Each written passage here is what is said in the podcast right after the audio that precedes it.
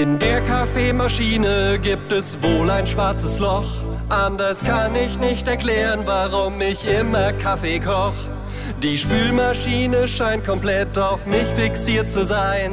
Ich räum sie morgens aus und räum sie abends wieder ein. Mysteriös, dieses Büro.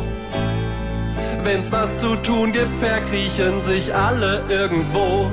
Im Drucker wohnt ein Kobold und der weiß scheinbar genau. Immer wenn ich etwas drucken will, gibt's erstmal Papierstau.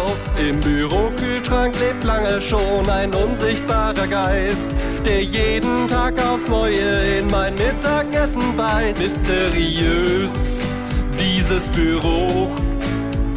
Wenn's was zu tun gibt, verkriechen sich alle irgendwo. Wenn irgendwer mal helfen würde, wäre ich heilfroh. Das Paradoxe ist, jedem geht es so. Na toll, jetzt habe ich einen Ohrwurm.